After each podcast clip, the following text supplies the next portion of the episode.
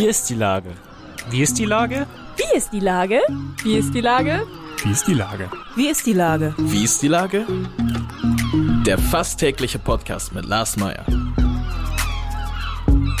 Wie ist die Lage? Unser fast täglicher Podcast als Kooperation von der Mopo und der Gute-Leute-Fabrik spürt tagesaktuellen Fragen nach.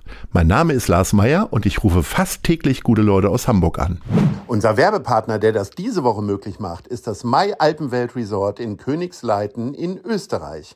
Das Mai Alpenwelt Resort liegt genau neben der Gondel und ist somit der perfekte Ausgangspunkt für Ski, Snowboard und Rodeltouren.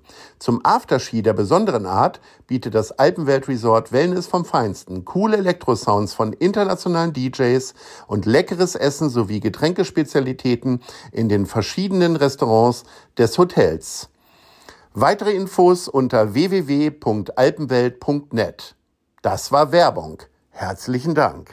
Heute befrage ich den Fotograf und Filmemacher Alexander Tempel, der mit Glücksumwege ein sehr schönes Buch gemacht hat. Ahoi, Alexander. Ja, moin, Lars, grüß dich. Lieber Alexander, was ist Glück für dich? Ja, Glück für mich ist tatsächlich äh, Zeit für die Dinge zu verwenden, die mich glücklich machen. Und äh, das ist halt, ja, zum Beispiel Zeit mit meiner Familie zu verbringen, Zeit mit in der Natur zu verbringen und auch Zeit mit meiner kreativen Arbeit zu verbringen. Das macht mich glücklich und so definiere ich Glück für mich. Und wie würdest du dann Glücksumwege, der Titel deines Buches, äh, definieren? Ja, Glücksumwege war quasi die Quintessenz von allen Menschen, die ich unterwegs getroffen habe, weil alle mussten Umwege gehen oder Wege, wie man das auch immer bezeichnen möchte, um ihr eigenes Glück zu finden. Deswegen haben wir das Buch Glücksumwege genannt. Äh, du sagst unterwegs, das ist ein Hinweis darauf, dass du irgendwie eine Reise gemacht hast. Erzähl. Genau. Ja, genau. 2020 ähm, war ich leider selber nicht ganz so glücklich. Ich war nämlich in einer kleinen Krise. Und zwar einmal ist plötzlich meine Mutter verstorben von heute auf morgen. Und dann folgte, wie wir alle erlebt haben, der erste Corona-Lockdown. Und da habe ich mich einfach viel mit dem Thema Glück und Zufriedenheit beschäftigt und ja auch mich selbst gefragt, was mich denn glücklich und zufrieden macht. Und ja, so ist dieses Projekt entstanden, Menschen zu fotografieren, die glücklich sind. Da ist mir die Idee gekommen. Und ja, dann bin ich durch die Alpen gereist. Ich habe gesagt, ja, irgendwie muss ich mir einen Raum suchen, wo ich das machen kann. Und ich habe mich immer Warum selber... die Alpen? Bist du großer ja? Hannibal-Fan oder äh, wie bist du auf Alpen gekommen? Nicht unbedingt Hannibal-Fan, aber ich war in den letzten Jahren sehr häufig dort und habe einfach gemerkt, das ist ein Raum oder eine, eine Region, die mich selber sehr zufrieden und sehr glücklich macht. Einfach durch die imposante Natur. Man fühlt sich als Mensch häufig sehr, sehr klein. Man kann ja in den Bergen wandern gehen und und äh, deswegen dachte ich mir, könnte ich ja dort mal dieses Projekt umsetzen. Genau, und dann bin ich äh, für vier Monate durch die Alpen gereist und hatte auch gar keine Route. Also es war nichts geplant, es gab nur einen Startpunkt und von dort aus habe ich mich treiben lassen. Und das war jetzt ähm, nicht immer mit Bergsteigen verbunden, sondern du hast quasi die Orte bereist mit dem Auto oder mit dem Fahrrad oder wie? Korrekt, genau. Ich habe ein äh, Produktionsfahrzeug, das ist ein Pickup mit einer Wohnkabine hinten drauf, also eine Art Camper. Äh, mit der bin ich total autark und ja, damit bin ich rumgereist und habe die Idee im Endeffekt allen Menschen erzählt, dass ich glückliche Menschen suche. Und so bin ich quasi auf meine Protagonisten gestoßen. Also es gab Empfehlungen, ja, da musst du unbedingt dahin oder dahin. Oder ich habe zufällig einen spannenden lokalen Zeitungsartikel gelesen. Und äh, so hat sich das Ganze entwickelt wie so eine Art Schneeballsystem. Und ja, ich bin ganz gemütlich rumgekommen und habe durfte tolle Menschen kennenlernen. Jetzt hast du ja die Motivation erzählt, warum du in die Alpen gegangen bist, weil das äh, ja. selber für dich persönliches Glück bedeutet. Mhm. Ähm, glaubst du, dass du in Hamburg nicht so viele tolle, glückliche Menschen gefunden hättest? Das ist eine sehr gute Frage. Ich habe schon häufig überlegt, ob man das Projekt nicht auch in, in Städten oder in einer Stadt hätte machen können. Ähm, ich glaube schon, dass man dort auch glückliche Menschen findet. Ähm, für mich war es aber, glaube ich, diese persönliche Beziehung zu meinem eigenen Glücksraum, sage ich mal, dass äh, das für mich attraktiv gemacht hat. Ist denn Zufriedenheit und das Empfinden von Glück, ist das eigentlich gleichbedeutend? Weil ich überlege mir gerade, wenn man Glück empfindet, strebt man dann nicht weiterhin auch immer wieder nach Glück? Das heißt, in dem Moment ist man ja nicht zufrieden mit dem Ist-Zustand. Ja, das ist ähm, nicht ganz so einfach. Das definiert natürlich auch jeder für sich unterschiedlich. Ich kann es im Endeffekt nur sagen, wie ich es für mich selber definiere oder wie es halt auch die Protagonisten definiert haben, die ich unterwegs getroffen habe. Und so die Quintessenz war, dass Zufriedenheit im Endeffekt so eine Art Basis im Leben darstellt für die meisten, wo sie sagen, ja, jetzt passt alles so in meinem Leben. Und Glück sind dann so einzelne Ausschläge, die man gar nicht so unbedingt beeinflussen kann, wenn irgendwas Tolles passiert, was einen besonders glücklich macht. Ähm, und so, glaube ich, kann man zwar nach Glücksmomenten streben, aber ich glaube nicht, dass sie immer automatisch eintreten. Also je nachdem, was man macht. Wenn es einen zum Beispiel besonders glücklich macht, auf den Berg zu steigen, kann man natürlich immer wieder auf Berge steigen, um dieses Glücksgefühl hervorzurufen. Aber vielleicht hat man auch Tage, wo das dann nicht passiert.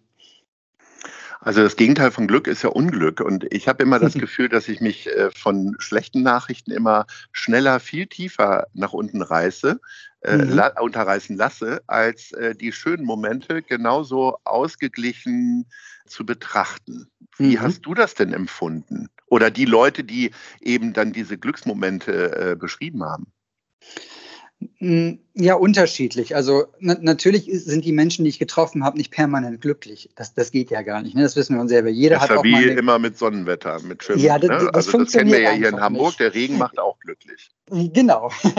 Und ähm, selbstverständlich hat man immer mal wieder hier und da ein Moment, wo man ja unglücklich ist oder ja eine schlechte Stimmung hat. Und ähm, ein, ein Protagonist äh, fand ich ganz spannend, der hat einfach gesagt, ja, ich nehme das dann auch an. Also ich bin happy damit, dass ich in dem Moment nicht glücklich bin, weil mir die Krise irgendwas über mich selber sagen möchte. Und dann dauert es halt ein bisschen, bis ich da wieder draus bin. Das heißt, ich muss an mir selber arbeiten, ich muss an mich reinhorchen. Woran liegt es denn, dass es gerade so ist? Und ja, dann kann man an diesen Unglücksmomenten, wenn man das so vielleicht nennen möchte, ähm, ja, auch wachsen und arbeiten, dass man halt wieder in ein positives Mindset kommt.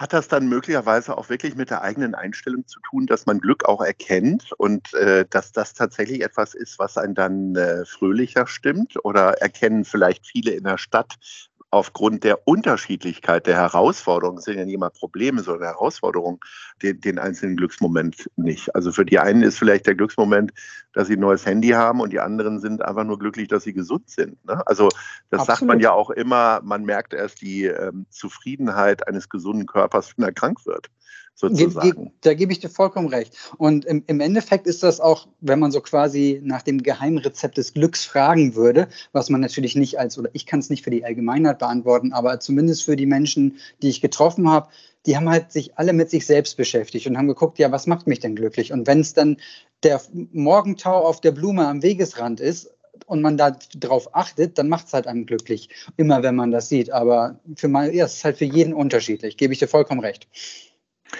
Hast du eine Linie feststellen können, die alle irgendwie miteinander verbindet? Sind die möglicherweise gar nicht so anspruchsvoll? Ist es vielleicht tatsächlich so ein bisschen der Punkt, dass die wirklich glücklichen Menschen möglicherweise auch gar nicht so viel Herausforderungen haben? Nee, das würde ich nicht sagen. Also die Menschen, die ich getroffen habe, sind tatsächlich zum größten Teil durch sehr große Herausforderungen gegangen. Sei es, dass sie halt äh, Todesfälle verarbeiten mussten von Familienmitgliedern oder selber durch schwierige Krankheiten gegangen sind. Ähm, was aber wirklich alle gemeinsam hatten, ist wirklich, dass sie sich mit sich selbst beschäftigt haben. Also sie haben wirklich von sich selber ja, in sich reingehorcht und geguckt, was ist denn für mich im Leben wichtig? Und daraus haben sie eine positive innere Einstellung zu ihrem eigenen Leben entwickelt.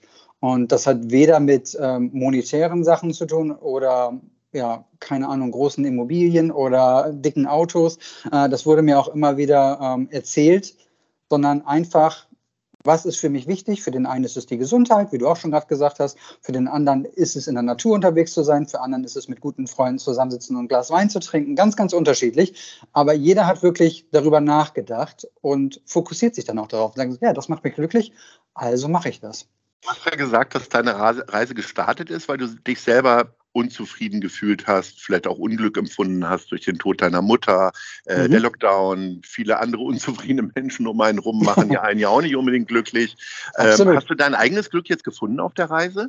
Also ich habe tatsächlich äh, Veränderungen in meinem Leben vorgenommen, die aus der Reise resultiert sind. Zum, zum Beispiel äh, bin ich ein ähm, bisschen ins Grüne gezogen und zwar nicht mehr direkt in Hamburg, sondern ein bisschen südlich, äh, weil ich einfach gemerkt habe, die Natur macht mich unglaublich glücklich. Ich bin die letzten 15 Jahre, in der ich immer in Großstädten gewohnt habe, meine Urlaube eigentlich immer in die Natur gefahren. Und dann habe ich mir gefragt, hm, da könntest du eigentlich auch direkt dahin ziehen, dann musst du gar nicht mehr in Urlaub fahren. Und genau das habe ich jetzt auch getan. Und ähm, ich verbringe einfach viel Zeit mit meiner Familie, was mir sehr, sehr wichtig ist. Und ich probiere ja durch schöne kreative Arbeitsprojekte mich auch positiv zu motivieren, sage ich mal, in meinem Leben. Jetzt äh, lässt du nicht nur das Buch sprechen sozusagen, sondern äh, sprichst auch selber über diese Reise. Ähm, erzähl mal, wo kann man dich denn genau. hören, außer in diesem wunderbaren kleinen Format hier? ja, es gibt äh, ein, ein, einige Live-Veranstaltungen, unter anderem am 26.10. in Hamburg. Und zwar habe ich mich da mit Barkassenmeier zusammengetan, dem Hubert Neubachau. Äh, und wir machen einen wunderschöne, wunderschönen Vortragsabend auf der MS Commodore im Hamburger Hafen. Und ich glaube, das wird ganz, ganz schön. Ein wunderschönes Setting, weil ich habe immer schon einen tollen Bezug zum Hafen gehabt, als ich in Hamburg gelebt habe, äh, hat mich immer dahin gezogen und ja, deswegen freue ich mich riesig, dass wir da auf dem Schiff äh, das Buch vorstellen können, Fotos zeigen können, Gespräche führen. Wir haben auch einen besonderen Gast vor Ort, der extra aus Südtirol kommen wird. Also es wird ein ganz, ganz schöner Abend. Nur ein äh, Südtiroler, das ist äh, Reinhold Messner, beziehungsweise ich glaube, Markus Lanz kommt auch aus Südtirol, aber keiner von beiden kommt, richtig? Keiner von Und beiden Ötzi, kommt. Ötzi hast du auch nicht dabei. Nee, den habe ich auch nicht dabei. Aber einen, ja. einen ganz, einen ganz netten ähm, äh, Bäckermeister und Philosophen, äh, den ich mhm. treffen durfte. Und ähm, das ist ein ganz, ganz spannender Mensch. Und ich ja, freue mich riesig, dass er auch dabei ist und seine Geschichte im Endeffekt selber erzählen kann an dem Abend. Und ähm, ja, aber das wird schön. Und ja, jeder, der Interesse hat, einfach mal auf die Webseite von Barkassenmeier gucken, www.barkassenmeier.de. Ähm, es gibt bestimmt noch ein paar Tickets. Start ist 17 Uhr. Und ja, ich freue mich auf jeden Fall, wenn viele Leute kommen würden, um wir über das Buch reden können. Hört sich sehr, sehr toll an. Äh, wir sind schon bei unseren Top 3 und ähm, so ein bisschen Natur hat ja jeder hier in Hamburg, neben den Parks und dem Hamburger Hafen natürlich, wo die Commodore auch liegt, ähm, auf Wochenmärkten. Ne? Also zumindest die, die, die Früchte der Natur werden dort feilgeboten. Und ich möchte von dir wissen, was deine Lieblingswochenmärkte sind. Sag mal Platz 3. Ja, der Platz 3 ist der Wochenmarkt am Turmweg. Oh ja, ja. Da gibt es ganz, ganz köstlichen Leberkäse, wenn ich das mal ja. so sagen darf. Auf, äh, auf deswegen gehe ich da regelmäßig hin. Schöne Grüße an Dörte, mit der ich da immer hingehe. Sag mal, Platz zwei. Platz zwei ist äh, der Goldbeek-Wochenmarkt. Äh, da bin ich gerne am Wochenende, weil meine Schwester direkt in der Nähe wohnt. Ja, wie praktisch. Mhm. Sehr äh, praktisch. Und Platz eins? und Platz eins tatsächlich daraus resultierend, äh, dass ich die letzten zehn Jahre davon immer fußläufig gewohnt habe, ist äh, der längste in Hamburg, der, der Ise. Markt natürlich. Das ist ähm, natürlich ein, ja, das ist so ist natürlich ein Klassiker, aber ja, bei mir war es halt immer fußläufig, von daher ähm, musste man das eigentlich jede Woche machen. Ja, sehr, sehr schöne Tipps. Mein lieber Alexander, ähm, am 26. Oktober auf der MS Commodore bei Barkassenmeier bist du zu sehen und zu hören. Finde genau. ich total interessant. Tolles Buch. Herzlichen Glückwunsch dafür, äh, für die tolle Inspiration, die aus dem Buch quasi entstehen. In diesem Sinne sage ich Ahoi.